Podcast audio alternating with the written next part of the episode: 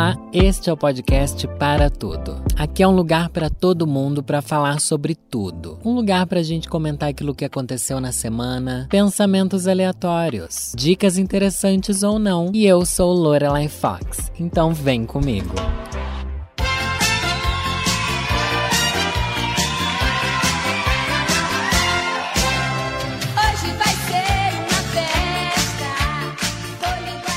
A gente acha que vai ser só alegria e comemoração, mas nem tudo é isso, gente. Ai, ai, tirei o dia aqui para eu gravar esse podcast, que é um episódio muito especial, mas não seria meu podcast se eu não começasse já reclamando. Reclamando do barulho que tá fazendo a reforma aqui no andar de cima. Mesmo sendo, olha, 10 da manhã, o povo já tá na reforma martelando, martelando, martelando. Então não sei. Eles param tipo dois minutos, a gente pensa, não, a vida voltou ao normal. Voltei a ter sanidade mental, mas depois volta um toque, toque, toque. É toque, toque, toque. É toque, toque, toque. Daí pode vazar esse áudio tá bom? Pode ficar esse barulho horrível acontecendo. Eu posso ficar completamente desestimulado, querendo chorar e desistir de todos os planos que eu tenho na minha vida. Não sei. Só sei que durante as últimas duas semanas eu tinha tanta coisa para contar aqui no podcast, que eu ficava assim, putz, mas vai ser um episódio especial. Não tem nada a ver eu contar isso. Não tem nada a ver mas guardei muita história para contar para vocês, mas já esqueci da maioria delas. A última que eu posso contar é que hoje eu tive um sonho muito ruim, gente. Existe essa lenda aí que a gente não pode falar sobre sonhos, né? Que sonho é uma coisa errada e tal. Se bem que agora isso pode até juntar com o Sandman, né? Tenho pensado muito em sonhos, mas enfim. É, ninguém se interessa em ouvir história do sonho dos outros. Eu acho que isso é uma mentira. Eu adoro ouvir história do sonho das pessoas, porque é sempre, tipo, bizarro. E eu sempre fico pensando, por que será que essa pessoa sonhou isso? Depois de fazer terapia, eu entrei nessa coisa de, tipo, ó, os sonhos têm um significado ali que você pode desvendar e descobrir coisas sobre você mesma. E daí isso para mim é muito interessante. Essa noite eu sonhei que Lembra que eu já falei, nossa, eu não conto, não conto, né? Eu começo a contar, Deus minha cabeça já vai para outro lugar, mas é assim há 100 episódios. Então você já sabe que é esse lixo que vocês estão ouvindo, mas enfim. Eu falei que eu nunca sonho comigo montado, não falei? Eu não sei se eu falei aqui, não sei se eu falei no canal, eu já não não faço a divisão, né? Tudo uma grande vida minha. Mas eu nunca sonho comigo montado. Essa noite eu sonhei que eu tava montado. Essa noite eu sonhei que eu tava montado. Na verdade, eu sonhei que eu tava me desmontando, gente. E eu tava me desmontando e eu tava com cílios tão grande, uns cílios tão grande, cílios postiços, sabe? Daí eu tirei uma blusa assim, porque ia tá trocando de roupa. Eu já tava sem peruca, eu acho, tava tirando a blusa. Daí a blusa enganchou nesses cílios, gente os cílios enganchou e começou a repuxar meu olho, repuxar, repuxar, e começou a doer muito. Nossa, doeu muito. Eu sentia dor no sonho. E eu geralmente não sinto dor no sonho, sabe? Não nesse nível de arder minha cara, meu olho, enfim. Só sei que foi horrível. Daí, por que que eu tava montado nesse sonho? Eu, deixa eu resumir, né? Tirei os cílios, consegui tirar os cílios, só que metade do meu cílios natural saiu junto. Então eu fiquei sem cílios em metade do meu olho. Ai, foi horrível. E tava doendo ali meu olho, doendo, doendo, doendo. Eu acho que talvez eu tenha apertado enquanto eu tava dormindo. Daí o sonho cria essa outra realidade alternativa só para você não acordar, né? Isso que acontece. Mas nossa, foi horrível. Eu tava montado no porão de um teatro. Porque eu ia ser tipo uma diva, sabe aquela divinas divas? Que tem várias divas da, da cena LGBT brasileira e tal, enfim. Tem esse filme Divinas Divas que eu recomendo vocês assistirem. E eu ia ser ali uma delas. Achei bonito até o sonho, só que pelo visto estava dando tudo errado. Agora isso daqui me lembrou uma dica que eu quero dar para vocês, tá? Antes de eu começar o episódio propriamente dito, essa coisa de eu falar que meus cílios era muito grande já me lembrou outra coisa, gente. Olha, não vou falar não façam, mas vou falar faça com muita cautela, que é extensão de cílios. Gente, extensão de cílios é uma coisa linda. Você não precisa mais colocar cílios postiço Porém, se você não cuidar, vai ficar parecendo que seu olho tá remelento. Vai ficar os cílios tudo grudado um no outro, uma coisa nojenta. Vai ficar um estufo engomado, fica uma coisa engomada. Fica como se fosse três cílios gigante, grosso, um grudado no outro em cima do seu olho. Então tenha muito cuidado. Extensão de cílios é uma coisa muito arriscada e tende a ficar feio se você não sabe cuidar direitinho. Então às vezes eu penso, minha filha, compra um rímel bom, sabe? Aprenda a colar uns cílios do que você fazer o alongamento e não saber cuidar e sua cara ficar porca. É isso que eu tenho pensado. E eu tenho uma certa propriedade, porque entendo bastante de cílios, cílios postiço, né? E entendo também de olhar para a pessoa e saber assim: olha, você não tá sabendo cuidar. Então, essa é uma dica para você. Eu sei que alguém que tá me ouvindo tava pensando em fazer esses alongamentos de cílios. Eu sei, esse recado é para você e você vai me falar lá no Twitter que esse recado caiu como uma luva para você, viu? Eu sei. É uma coisa que, que veio é da minha mediunidade, tá? Separei até aqui, gente, um extrato de própolis para eu dar um spray na minha garganta, que hoje eu vou falar, hein? Ó. Ai, que delícia, que delícia! Lembrando que esse daqui é o episódio número 100 do podcast Para Tudo, um podcast que é um grande sonho realizado e ao mesmo tempo que, gente, quem diria que ia durar 100 episódios, sendo que ele teve um hiato, né? Eu acho que do final de 2020 pro começo de 2021, que foi quando eu ia começar a na verdade, eu acho que o meu contrato com a Globo, porque eu sou global, né, gente? Desculpa aí se pertence ao melhor streaming de podcasts do Brasil, que é sim o Globoplay, tá bom? Porque, enfim, eu gosto muito de participar, de ser da família, né? Aqueles que falam que chamam de família, né? Ai, é tão cafona. Ai, família Globoplay. Eu sou da família Globoplay, da família de estúdio. É isso. Enfim, é, já acho que foi em maio que eu assinei o contrato, mas desde janeiro de 2021 eu sabia que a gente ia fazer essa parceria, eu acho, a gente já estava negociando fazia um tempo, mas enfim. Episódio 100, gente. E desde então acho que só teve uma semana que não teve episódio. E que atrasou, eu acho que teve o quê? Umas duas? Não sei, pouquíssimo. Então os episódios têm ido muito bem. Ah, o que aconteceu foi de eu enviar o episódio e dar problema na hora de subir. Mas isso aconteceu mais de uma vez mesmo. Mas aí são falhas técnicas que acontecem e tal, mas o episódio estava lá. Então me sinto muito orgulhoso, que é um projeto que eu consegui colocar em prática, consegui fazer chegar até onde chegou e por incrível que pareça, tem uma puta audiência. Gente, porque olha, o plano do meu podcast era realmente ser um desabafo, viu? E tem sido, pelo menos é esta sensação que eu tenho, uma sensação de desabafo e de, olha, não tenho compromisso com a verdade. Né? Não tenho compromisso com a verdade. Não, na verdade tenho, né? Só que é o compromisso com a minha verdade. O que é bem diferente da realidade, né? Se bem que a realidade nem existe, né? Existe a minha, existe a sua. O que é real, real mesmo, Ninguém nem tem como saber, né? Não tem como saber. Mas enfim, obrigado por todo mundo que comprou esse surto comigo. E eu quero saber pedir muito para vocês durante esses últimos dias para vocês mandarem as histórias e momentos do podcast que vocês mais gostaram.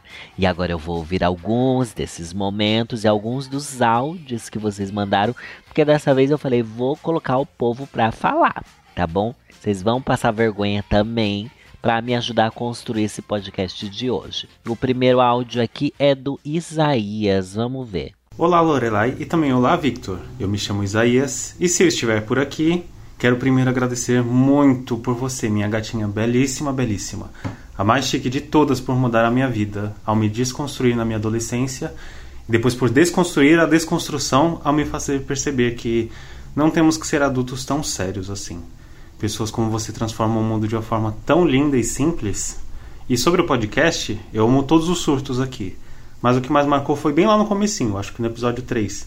Quando você falou sobre pegar o ônibus e metrô, porque eu também enxergo de uma forma mais mágica. Pelo menos quando não estou indo trabalhar, né? Eu também gosto muito de conhecer coisas novas pela sua visão, como Ica, assuntos de biologia, principalmente insetos e animais marinhos, amo muito de ver. Também bastidores de vídeos, como no São João.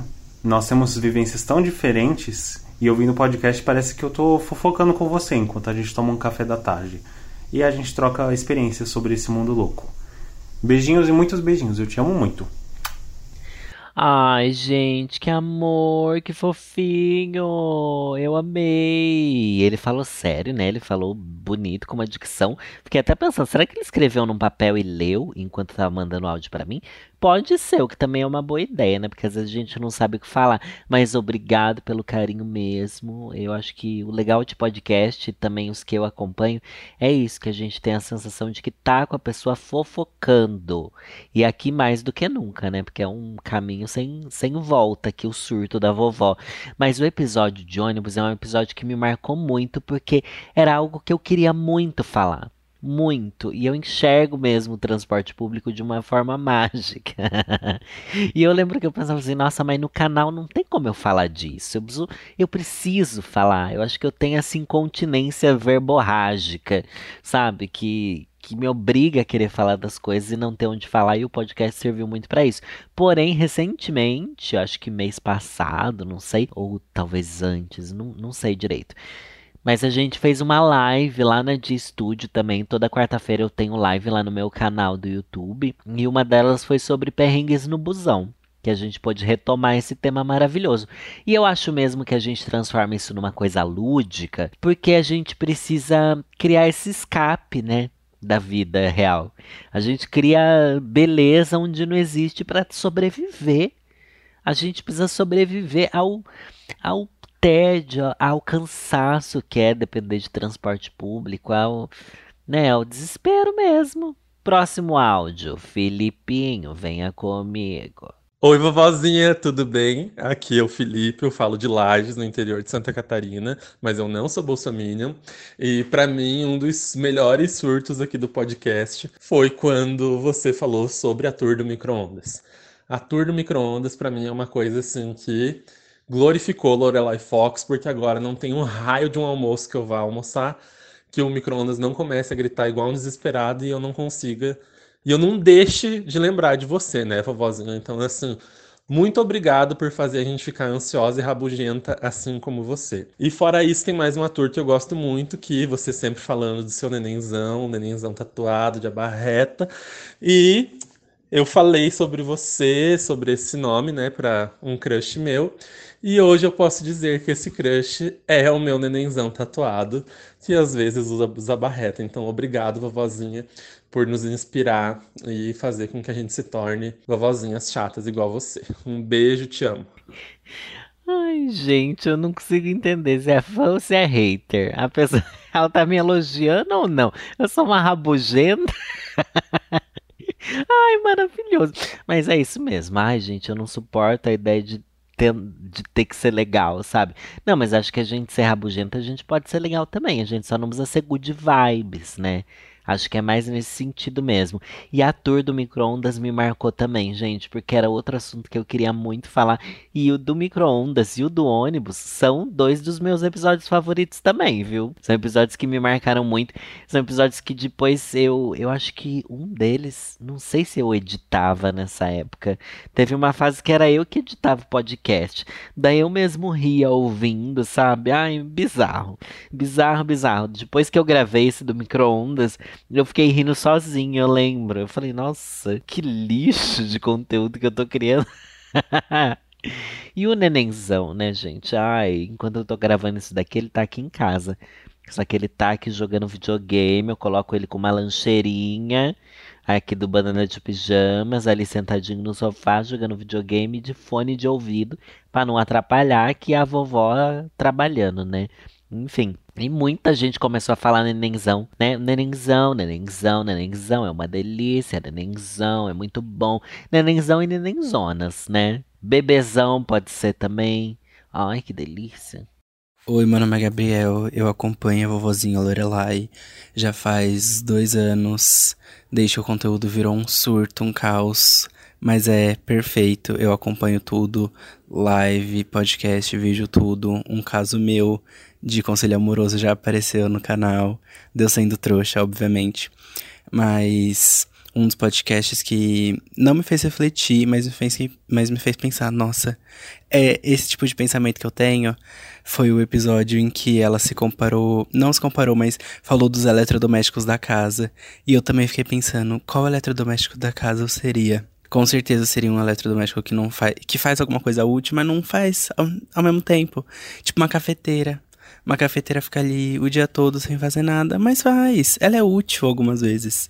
E esse foi um dos episódios mais surtados, para mim mais brisados do podcast. É um que eu que eu fiquei pensando durante algumas semanas em qual eletrodoméstico eu seria. Ai, gente, eu, eu tô inconformada, porque eu esqueço que eu falo essas coisas. eu esqueço. Juro pra vocês, gente, eu gravo os episódios dias antes. Tipo, acho que eu tenho tentado gravar na terça-feira, segunda-feira, para entrar no ar sexta, né? Que é até editar, criar thumb e tal, enfim, precisa de uns dias, preciso mandar um dia antes também pra Globo.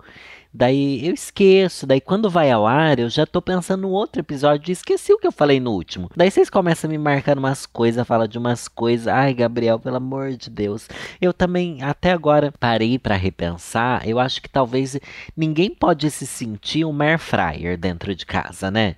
Eu acho que o, o, o, o eletrodoméstico mais versátil de todos é air fryer. Daí você tem que se achar muito para ser um air fryer.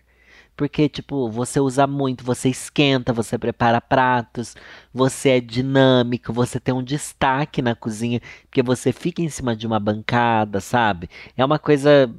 Não se acha uma air fryer. Eu acho que eu me sinto hoje, né? Porque isso muda. Eu não lembro se no episódio eu falei o que, que eu me sentia. Será que eu falei que eu me sentia uma air fryer, gente? Não, né? Não, talvez eu possa ter falado que eu queria ser uma air fryer.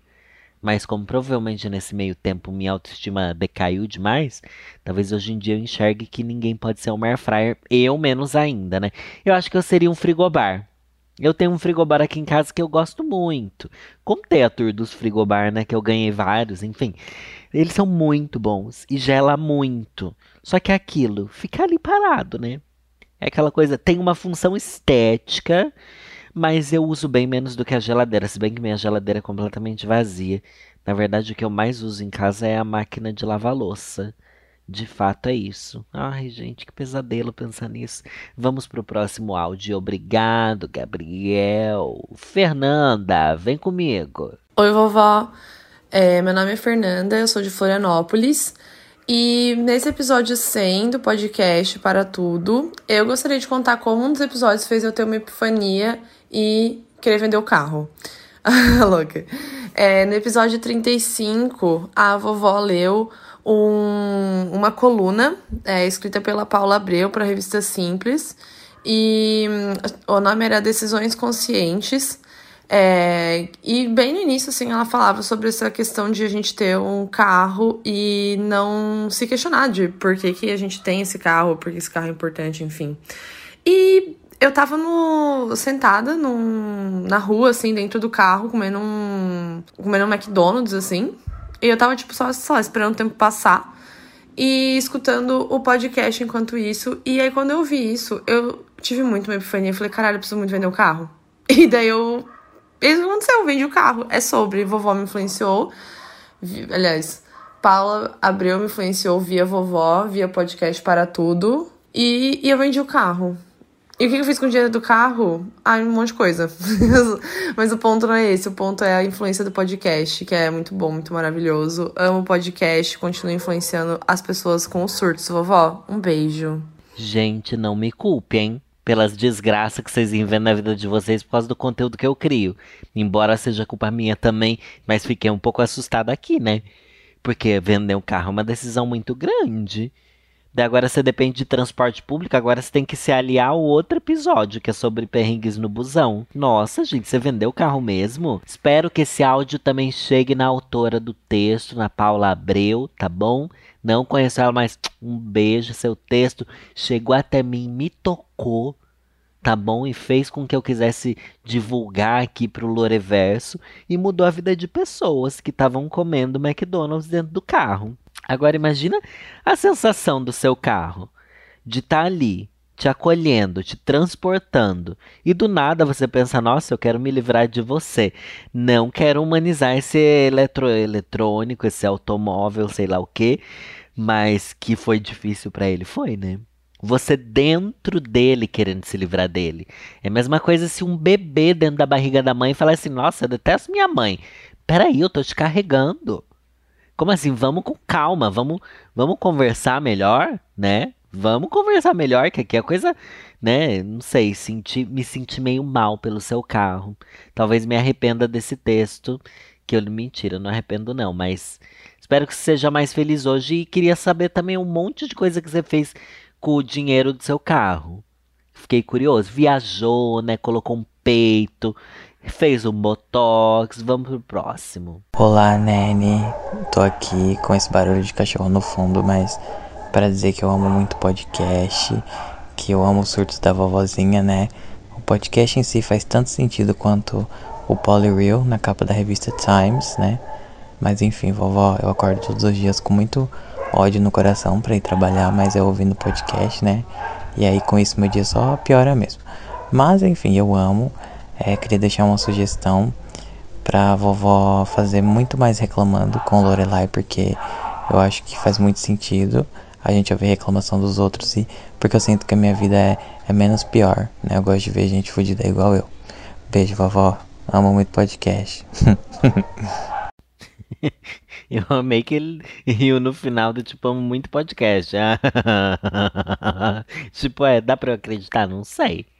Vou fingir que eu acredito, tá? Pra satisfazer meu ego aqui no episódio 100. E o reclamando com Lorelai, eu acho que vem dessa minha ânsia de ter liberdade para falar mal. Porque eu acho realmente que é uma estratégia ótima. Vou aqui abrir a estratégia. Tô aqui, esse daqui é um episódio especial, né, gente? Vou abrir minha estratégia que é a seguinte: são vocês que estão reclamando, não sou eu. Eu comento a sua reclamação. Por isso que a gente fez o reclamando com o BBB, né? Reclamando do BBB, né? Que na época do BBB a gente fez esse quadro que inclusive foi bem monetizado aqui porque finalmente entrou anúncio exclusivo de Lorelai Fox nesse nesse episódio, nesses episódios, né, durante o BBB, o que foi muito legal. Mas tipo, reclamando do BBB, vocês que estavam reclamando, eu não. Longe de mim. A culpa era sua.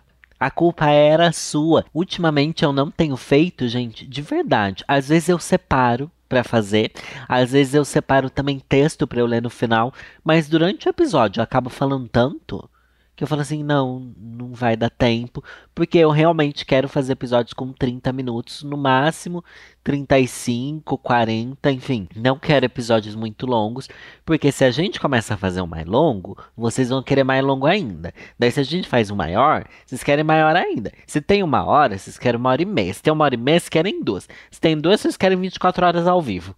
Tá bom? E não dá? Não dá porque a gente não tem como corresponder a essa expectativa das pessoas. Então eu fico nessa daí, às vezes eu não faço, às vezes eu faço, mas realmente eu reclamando com Lorelai é maravilhoso. Só que eu também fiquei pensando assim, toda semana eu vou ir lá no Twitter pedir para as pessoas reclamar de alguma coisa. Eu comecei a pensar que talvez eu começasse a ser chata nas redes sociais, de ficar pedindo para as pessoas me ajudarem a criar o conteúdo, embora é exatamente isso que eu faço já há alguns anos, né? Mas obrigado, Titi, um beijo para você também. Ingrid, Solta aí o verbo. Oi, Lori, tudo bem? Aqui quem fala é a Ingrid. Eu sou muito fã do seu canal, acompanho desde o começo, desde os primeiros vídeos. Também gosto muito do seu podcast, do seu conteúdo e como você influencia positivamente as pessoas. Também fiz a Jornada da Autenticidade, que foi muito legal para mim. Então, gosto muito do seu trabalho e queria compartilhar uma história nesse episódio de 100 episódios de podcast, é, como você me influenciou positivamente. Então, eu estava escutando um podcast e você falou de repente de uma banda que você tinha com seus amigos lá em Sorocaba, que se chamava Jaquelines do Futuro. E eu achei esse nome assim muito exótico, achei muito divertido, guardei isso na minha cabeça. E aí, é, eu trabalho com teatro aqui em Curitiba e eu sou diretora, sou atriz e dramaturga e eu estou para estrear uma peça agora em outubro que se chama Luna de Sangue. E nessa peça tem as Jaquelines do futuro. E é sua culpa. é uma banda que a gente criou, são três mulheres em cena e elas cantam e falam sobre as histórias da vida delas. E esse nome da Jaquelines do futuro foi você que trouxe para o meu cérebro, para dentro da minha cabeça, para dentro da minha história. Então eu queria te agradecer muito. Então, sua banda poderia ser fictícia, mas aqui em Curitiba vai ter Jaquelines do Futuro Real oficial no teatro. Muito obrigado, Lori. Um beijo E parabéns! Ai, que bonitinha, gente! Ai, Jaqueline do futuro é tudo, né? Pra quem não sabe que episódio é esse, eu também não sei em qual eu falei. Eu não sei em qual eu falei nada, gente. Número de episódio. Quando você ouve outros podcasts, a pessoa fala assim: ai, no episódio 93 nós falamos sobre não sei o quê. Ah, episódio 77. Não, aqui não. Aqui você, com sorte, um dia você acha o que a gente tá falando, onde a gente falou, né? Mas Jaqueline do Futuro é um surto muito antigo que eu tenho de que a gente criou uma banda, mas é uma banda que a gente só criou, tipo, ai, vamos fazer uma banda? Vamos. Como vai ser o nome, Jaqueline do Futuro? O motivo eu expliquei no episódio também, que é um motivo muito lisérgico, mas eu acho um nome maravilhoso. Ingrid, que bom que você vai fazer esse nome acontecer, porque se depender de mim, nunca vai dar certo. Não, um dia eu ainda vou fazer essa banda. Um dia eu vou fazer essa banda. E você falou que participou da jornada da autenticidade. Ai, que saudade dessa fase. Ai, a fase onde eu queria realmente inspirar pessoas e deu muito certo. Eu acho que foi incrível a jornada. Espero voltar aí. Ainda tô para lançar o livro sobre a jornada, mas eu não sei no que, que vai dar minha vida daqui em diante. Vamos mudar de assunto, senão já começa a ficar mal, Ingrid. Obrigado, viu? Um beijo para você. Obrigado por me acompanhar há tanto tempo. Olá, vovó, eu sou o Márcio e moro no Pará. E passando para te desejar parabéns pelo centésimo episódio desse grande surto, mas que é um grande surto global, queridas, para poucas. Então, vem a primeira sugestão, Lori. Bi, volta logo pra terapia, porque já faz meses que tu tá dizendo que vai voltar e não volta, vovó. E sobre o conteúdo, eu amo tudo, assisto tudo que tu faz parte engajo tudo, porque simplesmente sinto que você é uma das grandes vozes da minha cabeça e eu me identifico demais com tudo. Fora que você me salva diariamente dessa vida de brasileiro pobre, Lore. E meu EP favorito, que eu mais amo, é o da barata. Agora eu não consigo mais ver uma barata em casa e não pensar, meu Deus, a energia tá parada, preciso me mudar. Um grande marco na biologia sensitiva. Chega a massa sensitiva, até chorou nesse dia. É isso, vovó. Beijos, te amo. Olha, devo voltar para terapia? Eu sei que parece que eu tô mais louca do que eu tô, tá bom? Eu sei que eu sei que eu reclamo muito, mas gente, a diferença é que depois dos anos de terapia que eu fiz, eu meio que eu sei por que, que eu tô mal quando eu tô mal. Acho que essa é a minha maior mudança em relação a eu ter feito terapia. Então, até agora eu acho que eu tô conseguindo identificar a maioria das coisas que me deixam mal. Isso é um grande avanço. Quando eu não estiver identificando, daí eu volto para terapia, porque também eu tenho muita preguiça de voltar e contar tudo de novo, tentar explicar tudo de novo, tentar fazer alguém entender o que, que é drag, o que, que não é drag, o que, que é uma drag no YouTube, o que é trabalhar no YouTube, o que é ser tudo que eu sou, sabe? Nem eu entendo como é que eu vou saber falar, né? Mas é para isso que a gente faz terapia. Mas voltando, a história da barata me persegue, porque agora eu tô com essa sensação de mudar de novo, só que sem, sem ter visto barata nenhuma tá? E tentando também fazer as pazes com a ideia de insetos dentro de casa. Tentando tirar o estigma de que inseto é uma coisa do mal, que inseto tá querendo. Mas se bem que não é uma coisa do mal, ele só quis trazer um sinal, né? O episódio da barata é uma catarse que eu vivo aqui. Inclusive, eu vi bastante gente postando meme do daquele livro A Metamorfose, que o cara se transforma numa barata. E as crianças, as crianças não, né? Os adolescentes do Twitter perguntando de onde era esse meme. É, os próprios adolescentes usando o meme da barata na cama e eles mesmos se perguntavam de onde é que é, de onde é que é. Algumas pessoas não sabiam. Eu achei tão engraçado porque é uma referência tão antiga, mas para mim é tão incrível você se transformar numa barata, mas não é esse o tema de hoje, né? Mas acho que é válido a gente retomar o tema barata porque porque mexeu muito comigo. Eu sinto que mexeu com vocês também. Eu lembro que esse episódio deu muita repercussão nas redes. A louca saiu até no choquei. Oi, Lori, eu sou a Jaque, sou de São Paulo. Amo seu podcast, escuto religiosamente toda segunda de manhã. Adoro, converso com você, respondo, surto junto. É uma beleza, uma maravilha. Mas o surto que eu mais gostei foi o surto da cruzinha de madeira, que foi quando você encontrou a cruz, uma cruzinha de madeira que a sua mãe tinha te dado e você não sabia o que fazer com a cruzinha, e não queria ficar, mas não queria jogar fora porque estava com medo de ir pro inferno e aí queria quebrar a cruzinha em dois, porque aí não seria mais uma cruz, mas aí você achou que ia pior, porque aí ia mais pro inferno ainda. Eu dei muita risada, eu gostei demais desse podcast, eu ri alto, o pessoal achando que eu era doida dentro do carro, rindo, surtada, mas enfim, é assim mesmo. Amo o seu podcast, sou apaixonado pelo seu podcast, escuto sempre, e ainda não perdi a esperança de te encontrar um dia perdida aí na Paulista, pra gente bater uma foto junta viu? Te amo muito, muito, muito, muito. E é isso aí, beijo. Ai, que fofinha. Gente, eu esqueci desse episódio também. Eu esqueci de tudo. Eu tô amando relembrar. Jack, Jacqueline Kennedy. Obrigado por relembrar, obrigado pelo carinho. Espero sim que a gente se encontre.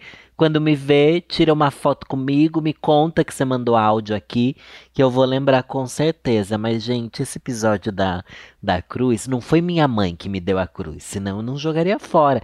Ela veio de brinde junto com o livro. É, eu acho que eu contei isso. Será que eu contei errado a história? Não lembro. Mas não ganhei da minha mãe, não. Veio junto de brinde num livro da editora Darkside, que me manda muitos livros assim de terror, de assombração. E se não me engano, veio num livro que era sobre os Warren, sabe? O casal daquela Invocação do Mal. Eu acho que veio junto. E daí eu, nossa, até, mas até hoje isso é algo que me pega parei aqui para pensar, eu ainda não sei o que eu devia ter feito. Eu sei que eu dei pro Marcos, foi isso? Ah, eu dei pro Marcos várias vezes, né? Mas a cruz, tô falando. É, eu sei que eu acho que eu, eu não me livrei, eu deixei para ele se livrar ou foi pro César se livrar? Não sei. eu não lembro o que eu fiz. Preciso reouvir o episódio para saber. Agora é aquilo, né? Onde eu vou achar esse episódio? Ninguém sabe. Eu não sei. Você não sabe, ninguém lembra. Mas é um episódio maravilhoso mesmo. Nossa, esse daí foi um dos grandes dilemas do meu ano, hein? Nossa, que surto. Ai, eu amei. Oi, Lore. Meu nome é Amanda. Eu tenho 30 anos e eu queria só te dizer duas coisas. Uma é que eu amo quando você recita poemas no final do seu podcast, então por favor não pare. E a outra é que você é a única youtuber que eu fico ansiosa para ver tudo. Eu quero ver seus vídeos, eu gosto de ouvir muito seu podcast. Você é a melhor. Beijos. Ai, Amanda, eu preciso ler mais coisa aqui no final, né? Preciso, mas também é o que eu falei, às vezes o episódio já tá longo, eu falar, ai, não vou ler o negócio no final, às vezes eu nem procurei também, mas geralmente eu já tenho assim umas três, quatro coisas engatilhadas para eu ler, mas acabo não lendo. Às vezes quando eu escolho, eu penso assim, putz, isso daqui é lindo, mas quando eu vou ler, eu falo assim, não, não é tão bonito não, vou deixar de fora. Daí é, é assim, mas vai rolar mais. Mas vai rolar mais, mas sem uma obrigação também, sabe? Não sei também, não sei. E amei que você mandou um áudio curto, tá bom? Prática, louca. Muito prática, direto ao ponto. E tudo bom. Mas obrigado por todo mundo que, que sempre pede para eu ler mais poemas, tá? Eu acho que isso me dá um conforto no coração também. Oi, vovó, tudo bem? Meu nome é Lucas. Primeiramente, eu queria te parabenizar pelos 100 episódios do podcast Para Tudo. É, acompanhe desde o início todo o trabalho que você faz, na verdade. E tenho muito orgulho de fazer parte uh, dos Lore Lovers. É, como episódio preferido do podcast, eu tenho vários, tá? Mas eu tenho um carinho muito especial pelo episódio que você faz análise de músicas, é, que você analisa tudo que vai do Capital Inicial e Vento no Litoral do Legião Urbana porque eu estava voltando do interior da, cidade, da casa dos meus pais com meu namorado no carro e a gente estava ouvindo e concordando com todas as suas análises, com a sua interpretação do que, que a música queria passar e teve um, um, carinho, tem um carinho muito especial por esse, por esse momento, por esse dia e por você ter sido a trilha aí desse, dessa viagem, tá? É, e queria inclusive deixar como sugestão para que venham mais episódios de análise de música, eu acho incrível e faz muita falta. Parabéns de novo. Manda beijo pro Lucas e pro Enver. Te amamos. Olha, esse daqui me pegou, hein? Me pegou porque achei emocionante. Achei emocionante saber que talvez meu podcast em algum momento pode ter sido trilha sonora de um momento memorável da vida de alguém. Não parei para pensar nisso, porque geralmente você que tá me ouvindo, é segunda-feira você tá indo pro trabalho, né? Ou voltando, ou querendo esquecer da vida. E não vivenciando um momento bonito. Achei incrível, achei lindo. Já sobre ler, né, poemas não, músicas e decifrá-las, muita gente me pede, gente. Eu acho que eu fiz dois episódios assim, não fiz? Só que tem a questão de que todas as músicas que eu comentei nesses episódios são músicas que eu já que eu ouvia e eu pensava no sentido delas. Daí eu acho que as que eu pensava num sentido assim diferente, eu já trouxe. Daí eu teria que pesquisar novas músicas, encontrar novos sentidos, ou, tipo, pegar coisas que as pessoas já falaram e comentar aqui sobre sentidos diferentes nas músicas. E eu acho que aí perderia um pouco da autenticidade que esse quadro teve aqui. Ficaria uma coisa tipo, ai, ah, pesquisei para trazer. E não, olha, refleti ao longo dos anos sobre essas músicas. Que, que foi o que eu trouxe, entendeu? Tipo, coisas que eu refleti ao longo dos anos. Então, quando eu trouxer uma, um outro episódio falando sobre música, vai ser porque eu encontrei uma música e pensei nela de um jeito diferente. Eu não quero ir atrás, entendeu?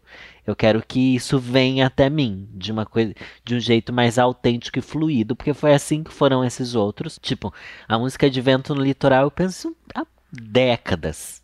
Ai, décadas, né? Quem me pensa que eu tenho 70 anos.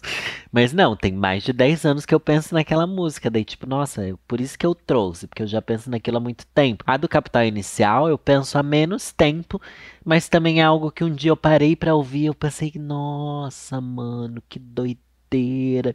E amo essas músicas, tá? Amo, amo. E amo ainda mais saber que durante esse episódio vocês estavam viajando comigo e muito louco, muito louco. Sem contar o povo que viaja, né? Que o povo chapadão aqui comigo é o que mais tem, né? O povo aí que fuma umzinho, vem ouvir a vovó e tudo bom.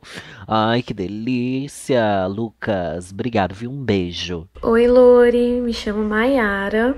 Sou muito fã do seu conteúdo, principalmente do podcast. E um episódio que me marcou muito, eu acho que foi o número 37, que você falou sobre Legião Urbana, sites antigos e músicas. E você trouxe reflexões sobre músicas que deixavam a gente triste, mas não só o sentimento de tristeza, né? Você acabou interpretando, lendo a música Vento no Litoral e trazendo o que você entendia da letra. E aí eu achei muito interessante porque alguns trechos da música que eu não sabia o que significava, você trouxe a sua interpretação e eu entendi de uma outra forma. Então eu passei a gostar muito mais da música que eu já amava depois que você leu ela e trouxe no, no episódio. Então, esse é o meu preferido. Espero que tenha mais episódios musicais e que venha mais 100 episódios, mais 200 e muito sucesso, vovó. Beijo, te amo. Ai, maiora, mais alguém que gostou do episódio de música. Será que o episódio de música é o episódio mais gostado desse podcast, gente? Eu não sei, viu? Eu não sei, não sei, talvez seja. Lembrando que, Maiara, eu trouxe ali a minha interpretação.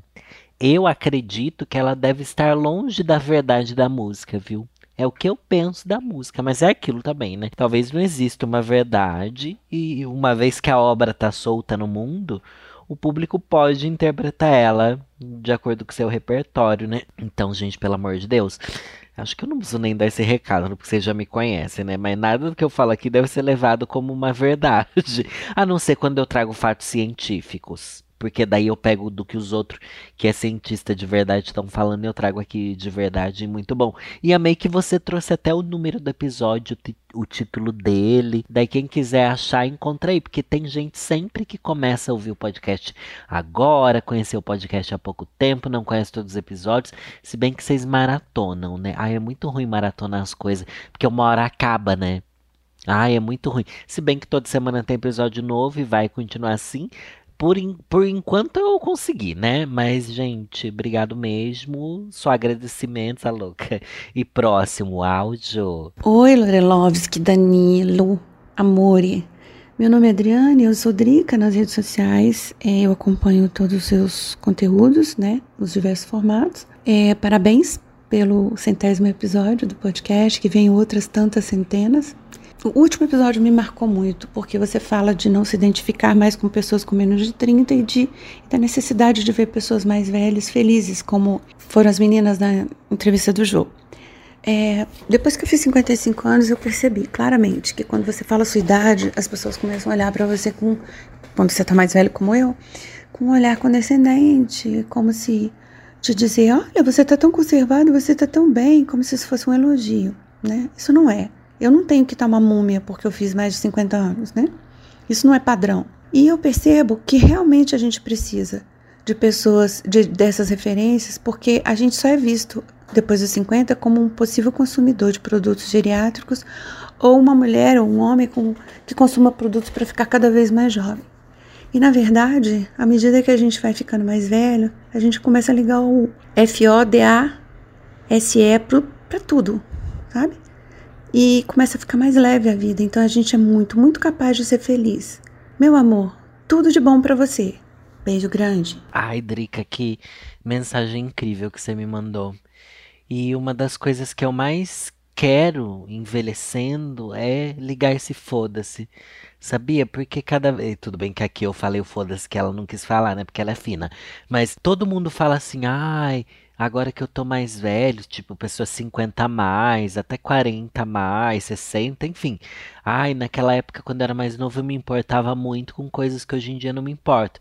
Eu, com 35, eu olho para coisas de 5 anos atrás e penso, nossa, eu me importava muito com o que eu não me importo hoje. Daí eu quero muito que venha cada vez mais essa sensação, sabe? Para mim isso é uma das coisas mais legais de envelhecer mesmo. E eu sei que quanto mais velho a gente fica, mais essa liberdade deve vir. Porque tem um monte de coisa que eu vivo que me deixa bastante preso emocionalmente, sabe? Sei lá, coisas que a gente quer provar ainda para os outros, pra gente mesmo, vergonhas, é, é, sabe? Que eu penso assim, não, isso daqui parece muito idiota, mas talvez com o tempo eu me desapegue dessa necessidade disso tudo, sabe? Da gente se achar feio quando se olha no espelho, de, sabe? Que eu espero que isso tudo mude, assim, de, desse compromisso com a sociedade que a gente tem de, de corresponder a expectativas, né? Eu espero que a idade mude muito isso e espero sim cada vez mais ter personagens e pessoas mais velhas sendo protagonistas e mostrando quem elas são, e histórias de pessoas mais velhas. Igual a gente espera ter representatividade LGBT, eu esperava ter mais representatividade. É, como é que fala? De idade? Etarista? Não sei. Mais representatividade de idades, sabe? Porque é aquilo. Tem ali o, o super-herói, sei lá, o Tony Stark. Ele deve ter uns 40, 50 anos. Mas não é uma pessoa 40, 50 anos real, né? Ninguém é o Tony Stark. Daí, para mim, isso falta bastante e e mesmo essa série que eu tava vendo, Uncoupled, sabe? Que não sei se eu cheguei a comentar aqui ou em algum lugar, que é de um cara gay que tem um relacionamento há 17 anos e ele já tá chegando nos 50 anos e tal, mas é, cara, é um cara de 50 anos sarado, sabe? Não é uma vida real aquilo. Então eu queria ver pessoas reais e mais velhas também pra gente se inspirar. A gente precisa ver de tudo, né? Porque é aquilo, se a gente vê uma pessoa mais velha, o que é mais velho também? É mais velho do que o que, né? Isso é uma coisa a se refletir também. Se a gente vê alguém de 60 anos, que é super descolado e moderno, a gente fica nessa, ai, tá querendo ser jovenzinha. Ou então, ai, não, pessoa com 60 anos não pode se vestir assim, tem que se vestir daquele jeito. Porque a gente não tem referência, a gente só tem referência na vida real deles serem avós e de que uma pessoa com 50 anos também é a Jennifer Lopes. Quando ela é na mídia, é a Jennifer Lopes. Quando é na vida real, ela é uma avó sabe? Uma senhora que pinta pano de prato. Então, e a realidade não é nenhum nem outro, né? Existe todo um caminho entre uma coisa e outra que a gente não vê. E que eu queria ver, que eu queria me inspirar, enfim. E que eu me inspiro, sim. Acho que minha drag é muito inspirado nessa senhora que meio inesperada, não sei. E, e, eu sempre penso assim, ai, quando eu ficar mais velho, minha drag vai ficar cada vez mais interessante, eu acho. Porque vai ser cada vez mais verossímil, né? Essa referência que eu tenho de uma pessoa mais madura psicologicamente e fisicamente. Nossa, altas brisas sobre isso. E eu sempre penso, esses dias eu comentei, veio um amigo meu aqui em casa, um amigo hétero, inclusive. Um beijo pro. Tenho até amigos que são héteros, viu, gente? E eu comentei com ele sobre essa coisa de não ver referências de pessoas com idades que pareçam a gente, sabe? Tipo, nem pessoa com 35 parece a gente. Elas ou parecem muito mais gostosa e bem-sucedida, ou outra coisa, não sei. E daí ele não pegou é isso que eu tentei trazer aqui pra vocês. Ele falou, ai, nada a ver, para de ser idiota. Eu falei, cara, é sério, mas enfim, espero que vocês que me ouçam tenham essa percepção. Danilo, parabéns pelos 100 episódios. Tá bem? Meu nome é Rodolfo. Ó, o surto que eu mais gostei foi um que você, menino, me pôs um. Foi me explicar um negócio de grupo do WhatsApp do teu condomínio, que eu acho que você nem mora mais. Aquele episódio, meu Deus, que surto. Enfim, parabéns por transformar esse, esse podcast em algo tão orgânico, teu, tão pessoal. E também por querendo ou não representar, assim, as gays da nossa geração. Eu tenho 33 Acho que sou um pouco mais novo que você e de certa forma você representa as, essas gays da nossa geração assim. Me identifico, tá bom? Obrigado por isso. Ai, bonitinho, Rodolfo. Obrigado por dizer que eu represento. Eu acho que a gente representa uma parcela, sim. E eu tento representar com bastante realidade o surto que é. Ai, é muito pesado essa coisa de representar. Principalmente quando eu falava muito mais sobre militância eu senti essa responsabilidade de representar, mas eu percebi com o tempo que ser irresponsável é uma forma de representação também, porque, porque é só você ser real, né? Você ser alguém real pode ser uma maneira de representar. E sobre o grupo do condomínio, gente, olha, é uma tour que renderia toda semana um episódio. Agora, eu ainda tô nesse grupo de condomínio, tá? Agora, tá rolando fake news de, de eleição no grupo do condomínio. Chegou lá alguém, não vou falar nomes, mas gostaria. Uma pessoa lá postando assim, ai, agora no seu título de eleitor vem um, um, um QR Code que vota automaticamente no Lula 13 e não sei o que lá, e um áudio imenso de uma pessoa, uma mulher, uma senhora, falando que ai, eu fui não sei aonde e escaneei o QR Code, deu isso, isso e aquilo, e vão votar automaticamente pro Lula, os votos vão ser tudo transferido para ele. E eu assim, mano, e eu não falo nada, é óbvio, mas tem sempre alguém que fala. Daí a pessoa mandou de volta assim aquelas matérias sabe, que desmente fake news, mandando para ela e tal. E coragem, né? O povo tem coragem, tem que ter para arranjar essas brigas lá. Daí teve outra que comentou assim: ai, antes fosse os votos tudo pro Lula mesmo. Eu, tem. Ai, o povo tem uma, uma energia, né? Eu vejo porque, tipo, meu namorado também, gente, o Marcos, meu marido, ele arranja briga no grupo do condomínio, porque, porque ele não quer ficar quieto, igual eu. Tipo, ele vê o povo falando merda, ele vai responder, ele vai entrar. Gente, eu, a internet fez isso comigo, né? Eu quero que se foda. Ai, gente, eu não tento mais mudar a cabeça de ninguém. Você quer ser burro, você seja burro. Pode ser que eu esteja sendo burro também sobre outras coisas. E, ai, eu não me importo mais com nada, gente, nada. Tudo que eu quero é que se foda mesmo. Olha, essa sensação de ligar o foda-se é a melhor coisa que eu, que eu vivi na minha vida. Oi, Lorelai. Oi, Danilo. Oi, Vitor, tudo bem? Eu sou o Douglas e hoje eu queria contar para vocês sobre o dia que eu ouvi o podcast que na verdade tu contou sobre a perda da Neide, né, depois de algum tempo, e o quanto isso tinha te afetado, tinha te deixado comovido, sabe? E eu tava indo pro trabalho de manhã, eu tava aguardando a chegada do meu ônibus no ponto, e aquilo mexeu comigo tão profundamente que eu perdi a noção do tempo e perdi o ônibus e fiquei hum, profundamente emocionado. E essa é uma das passagens super importantes do podcast para mim e uma das coisas que me marcou muito mesmo sobre a brevidade da vida e sobre perdas que todos nós temos. E eu queria falar isso, que eu admiro muito o teu trabalho, que eu amo muito o podcast, muito o canal. Tudo que tu produz eu vou atrás para ouvir, para prestigiar, para lembrar do quanto a Lorelai e quanto o Danilo são importantes nas nossas vidas, tá? Um beijo. Ai, Douglas, um beijo para você também. Obrigado pelo carinho. E esse para mim também é um dos episódios antológicos. Acho que esse é o episódio 47, não é? Acho que esse eu sei o número. E nossa, para mim foi muito difícil aquele episódio. Chorei horrores gravando. Não consegui ouvir ele depois de pronto. Não sei como o Vitor editou ele, não sei como ficou. Mas é um episódio que eu queria muito fazer, que eu queria muito falar, sabe? Porque querendo ou não, o meu podcast é o meu diário, né, gente? No final das contas é isso. Claro que eu não conto coisas muito pessoais, mas eu acho que eu trago as minhas grandes mudanças pessoais, sabe?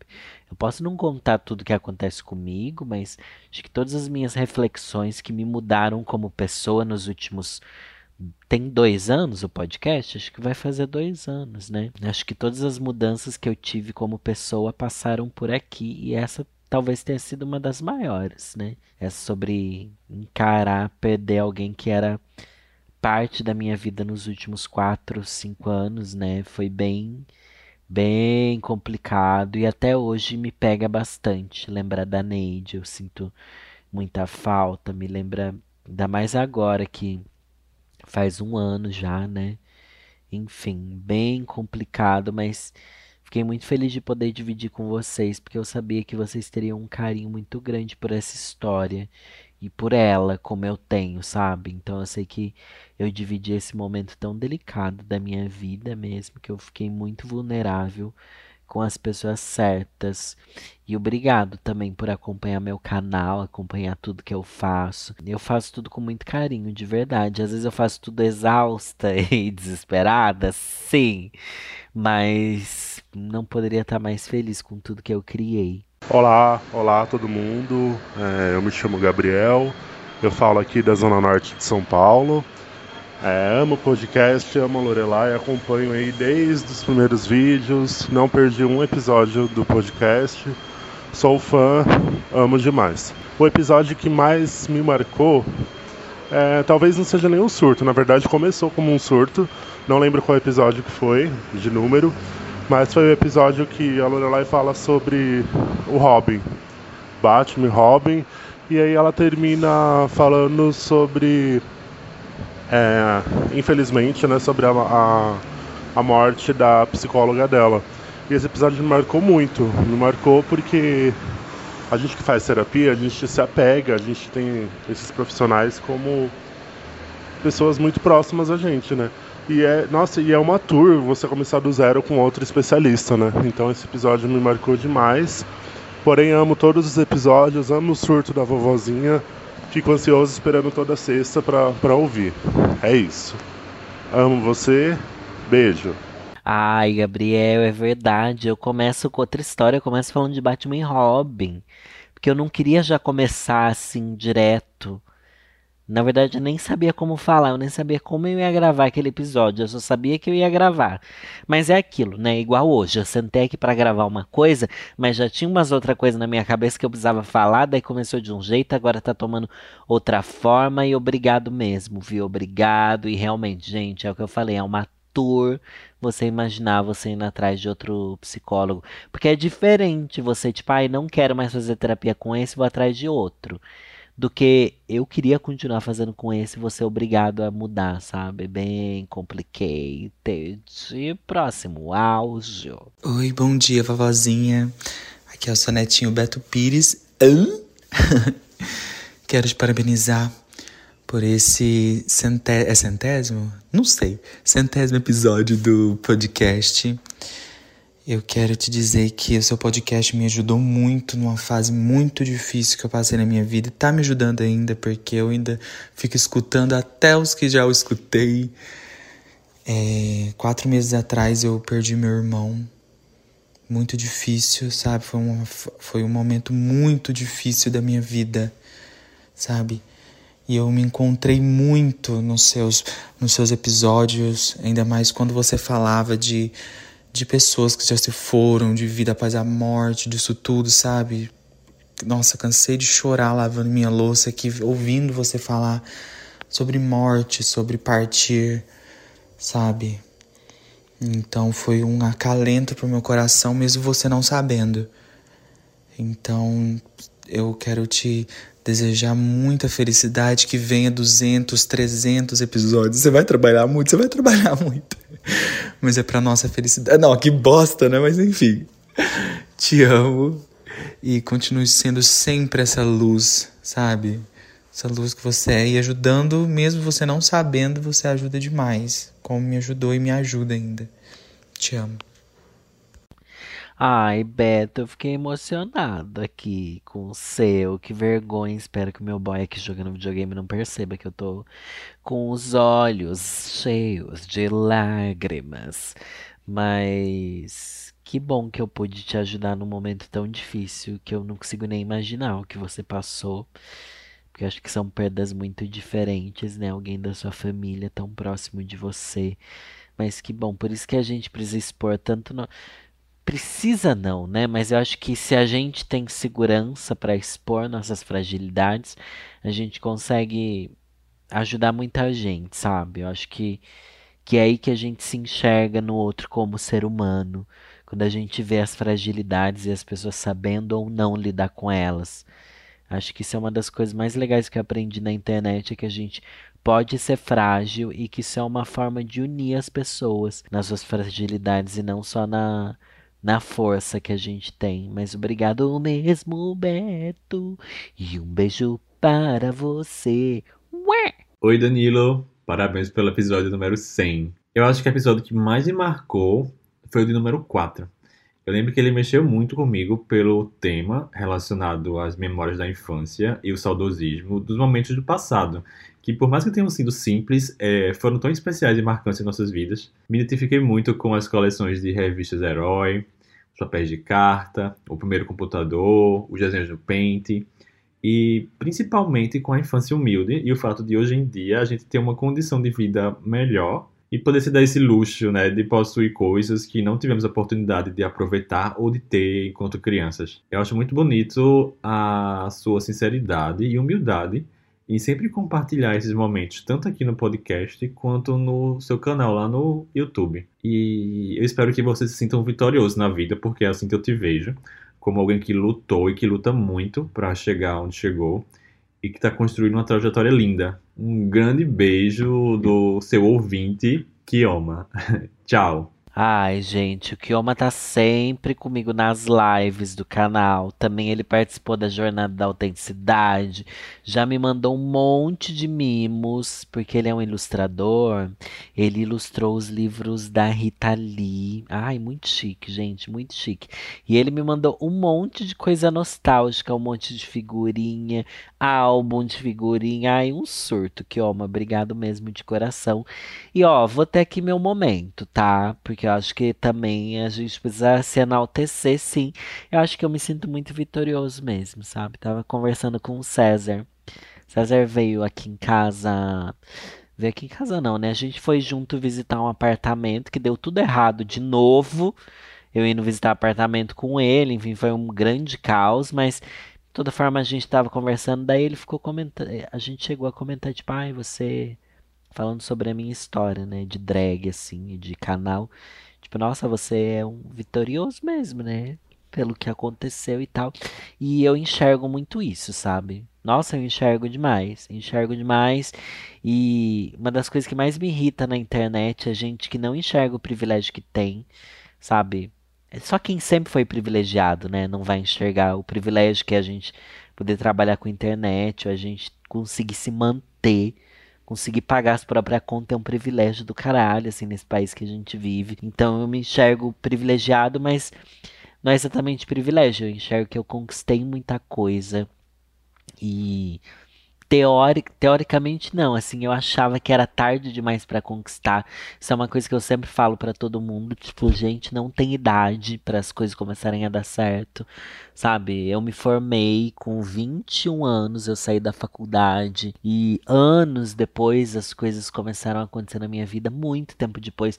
Eu recebo um monte de, de casos de pessoas com 16 anos, com 20 anos, com 25 anos, com 30 anos que estão desesperadas porque tudo deu errado. Eu falei, gente, caralho, mas nem começou a acontecer ainda. Tudo ainda pode acontecer, sabe? É uma coisa que eu enxergo muito na minha vida e eu acho que as coisas aconteceram porque eu me esforcei mesmo e me esforço bastante e trabalho muito para que as coisas deem certo, surto muito também, sabe? Enfim, eu acho que a gente tem que reconhecer sim não é errado, não é feio. E saber também que ninguém consegue chegar longe igual eu tô chegando, igual eu cheguei, ainda vou ainda mais longe se a gente estiver sozinho, né? Porque de fato é cafona, é piegas, mas sem ter um público, gente. Não dá para você chegar a lugar nenhum nessa profissão que eu tenho, né? Sem você ouvir o público, sem você entender que o que você tem é é pensando no que o público espera, pensando em agradar o público, enfim.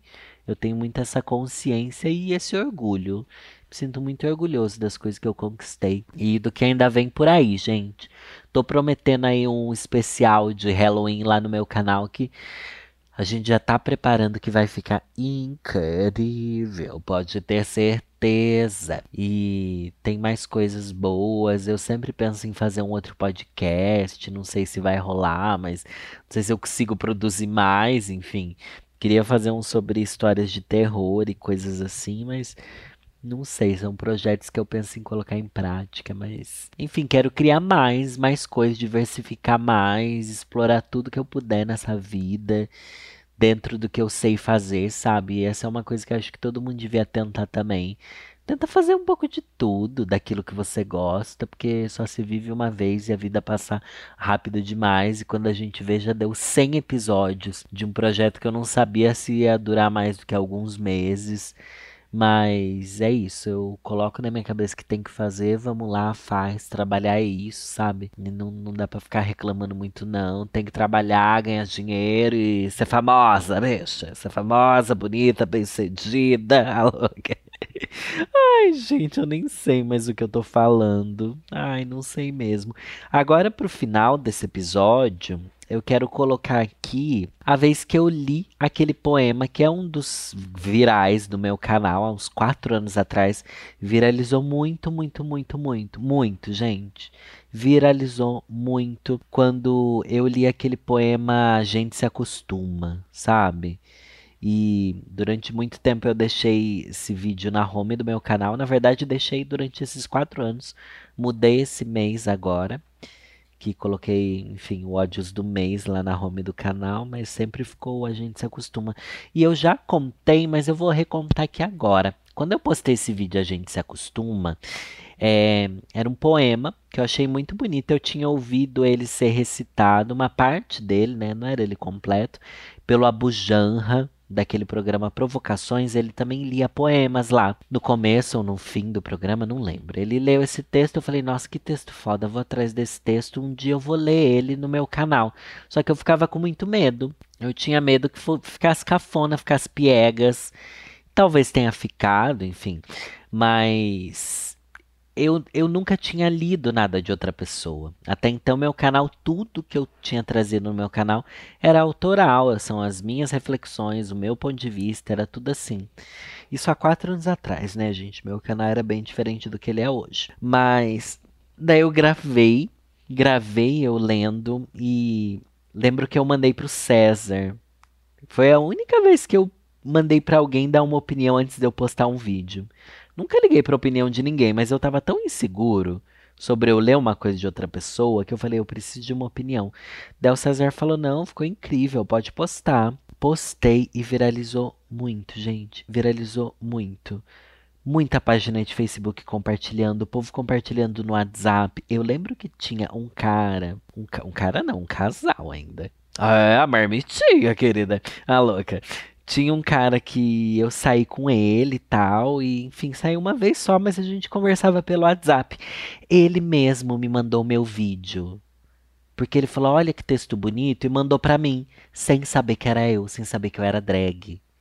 Sem saber que eu era a bicha que tava falando aquilo. Eu fiquei assim, mano, isso tá sendo bizarro. Eu tô assustado. E muita gente compartilhou mesmo. Só que o que é mais incrível é que, como viralizou de verdade, a autora do texto, a Marina Colazante, ela viu. ela já tem mais de 70 anos. Ela me mandou um e-mail. Eu acho que eu cheguei a ler aqui o e-mail, não cheguei? Eu acho que não sei. Ela me mandou o seguinte e-mail: Lorelai, por acaso, procurando outra coisa no tablet da minha filha, vi seu vídeo no YouTube falando meu texto e achei ótimo. Muito bom mesmo. Sem nenhuma concessão, sem vestígio de pieguice, direto, sentido. Gostei muito e te agradeço a escolha. Um abraço, congratulações. Meu Deus do céu. Gente, eu eu entrei em pânico. Eu entrei em pânico. Porque porque como viralizou, eu vi de tudo. Eu vi todo tipo de opinião sobre mim. Eu vi gente falando que, que gostou do texto, mas que eu exagerei. Eu vi gente falando que ficou incrível e emocionante. Mas tinha gente também falando que eu não dei os créditos para a autora, sendo que abria o vídeo com o nome dela escrito. Enfim, teve gente que, nossa, falaram de tudo. Claro que a maioria foi elogiando, mas tem aqueles que falam mal que faz a gente se questionar sobre o nosso trabalho, sabe? Que faz a gente pensar, putz, eu errei fazendo isso? Será que foi uma merda mesmo e ninguém tá tendo coragem de lembrar? Só sei que, mano, num dia eu abro o meu e-mail. Olha, cinco anos já, gente. 2017, não é 2018, é muito tempo. 9 de maio de 2017 ela me mandou esse e-mail. Daí eu vejo esse e-mail e penso, caralho. Sabe, nada pode ser mais foda do que isso. E esse é um dos momentos que, que eu mais tenho orgulho em toda a minha carreira. De verdade. Ter o reconhecimento dela sobre um. sobre algo que eu fiz. Não sei. É uma sensação que eu não sei explicar. Sempre que eu dou entrevista, ai que chique, sempre que ela dá entrevista, me, me perguntam algum momento marcante e tal, eu falo desse momento, porque para mim isso daqui é uma vale mais do que muita coisa, sabe? E fez eu sentir, fez eu acreditar mais em mim, sabia? Mudou alguma coisa dentro de mim ter esse reconhecimento. Pensando, nossa, realmente tanta gente me falou mal e me criticou por causa disso. Embora muito mais tenha gostado, né, do texto, enfim, sempre lembrando isso, mas aquelas que falam mal pegam a gente. Mas acho que desde esse dia pega menos. Desde esse dia eu penso, tá, a, a voz de algumas pessoas não pode ser maior do que a voz da maioria, sabe? E esse, esse e-mail que eu recebi me provou isso. E o tipo de elogio que ela me fez fez com que eu acreditasse muito mais em mim. E para mim isso é incrível. O que eu falo para você é: elogie as pessoas, viu? Porque às vezes você pode mudar algo muito grande na vida delas. Se você elogiar aquilo que você realmente considera bom que elas tenham feito. Não elogios em vão. Mas elogiar sinceramente. Que às vezes a gente deixa passar coisas que a gente acha que, que são incríveis, que os outros fizeram, mas a gente não tem o costume de elogiar muito, mas elogie e, e bola pra frente, que se ajuda muita gente a crescer assim. Agora eu quero realmente agradecer vocês que estiveram comigo durante esse tempo todo, ou agradecer quem chegou agora, agradecer quem quem nunca deixou de acreditar em mim, ou quem já desacreditou e voltou a acreditar, ou quem só ouve meu podcast, que eu acho incrível também alguém só ouvir o podcast, que eu não esperava que isso fosse acontecer, mas acontece, e também a quem ouve tudo que eu crio, eu sei que é muita coisa, né? São quatro vídeos no canal, né? Contando a live, mais a, o podcast e mais um monte de público. A gente lança mais um surto todo, é a collab e tal. Enfim, é por vocês.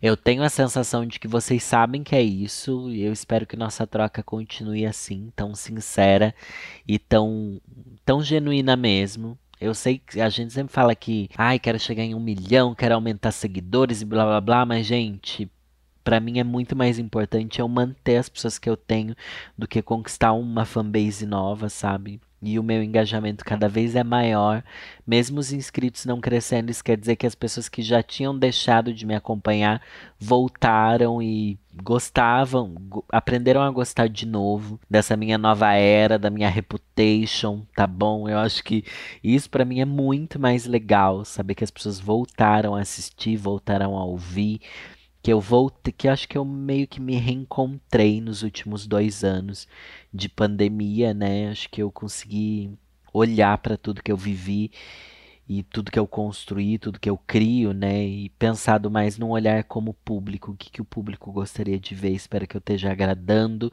E pensei aqui que talvez seja legal a gente trazer mais episódios com áudio, né? É uma coisa que outros podcasts já fazem e acho que pode ser legal. Não sei, vou, vou, vou ver com o Vitor. Não garanto nada por enquanto, mas pelo menos uma vez por mês vocês pedirem um conselho ou contarem um caos ou uma reflexão patética, que todas as nossas reflexões são patéticas. Quem sabe a gente possa continuar assim, né? A única coisa que eu peço é, gente, compartilha e avalia o episódio, sabe? Tem como avaliar onde você escuta, avalie o episódio, porque é muito importante para o podcast crescer e continuar com tantos milhares e milhares. Gente, realmente são milhares de plays. É muito louco pensar isso. E eu só tenho a agradecer a todos vocês. Agora vamos ouvir a gente se acostuma de Marina Colazante por Lorelai Fox. Ai, que chique! Um beijo e é nessa que eu vou. Eu sei que a gente se acostuma, mas não devia. A gente se acostuma a morar em apartamentos de fundos e a não ter outra vista senão das janelas ao redor. E por não ter outra vista, logo se acostuma a não olhar para fora. E por não olhar para fora, logo você se acostuma a não abrir muito a cortina. E por não abrir as cortinas, você se acostuma a acender as luzes mais cedo. E à medida que você se acostuma, você se esquece do sol, esquece o ar, esquece a amplidão. A gente se acostuma a acordar de manhã sobressaltado porque já tá na hora, a tomar café correndo porque tá atrasado, a ler o jornal no ônibus porque não pode perder o tempo da viagem, a comer um sanduíche porque não dá tempo de almoçar, a sair do trabalho porque já tá noite, a cochilar no ônibus porque tá cansado, a deitar cedo e dormir pesado, sem ter vivido o dia. A gente se acostuma a abrir o jornal e ler sobre a guerra. E aceitando a guerra, aceita os mortos. E que haja número para os mortos. E aceitando os números, aceita não acreditar nas negociações de paz. E não acreditando nas negociações de paz, lê todo dia sobre a guerra, sobre seus números, sobre a sua longa duração. A gente se acostuma a esperar o dia inteiro e ouvir no telefone que hoje eu não posso. A sorrir para as pessoas sem receber um sorriso de volta, a ser ignorado quando precisava tanto ser visto. A gente se acostuma a pagar por tudo que deseja e do que necessita, e a lutar para ganhar dinheiro com que pagar, e a ganhar menos do que precisa, e a fazer fila para pagar, e pagar mais do que as coisas valem, e a saber que cada vez vai pagar mais, e a procurar mais trabalho para ganhar mais dinheiro, para ter com que pagar nas filas que se cobra, a gente se acostuma a andar na rua e ver cartazes, a abrir as revistas e ver anúncios, a ligar a televisão e assistir comerciais, a ser instigado, conduzido, desnorteado, lançado numa infindável catarata de produtos. A gente se acostuma à poluição, a salas fechadas de ar condicionado e cheiro de cigarro, a luz artificial que fica tremendo, ao choque que os olhos levam com a luz natural, as bactérias da água potável, a contaminação das águas do mar e a lenta morte dos rios. Se acostuma a não ouvir passarinho, a não ter galo de madrugada, a não colher fruta do pé, a não ter sequer uma planta em casa. A gente se acostuma a coisas demais para não sofrer. Em doses pequenas, tentando não perceber, vai afastando uma dor aqui,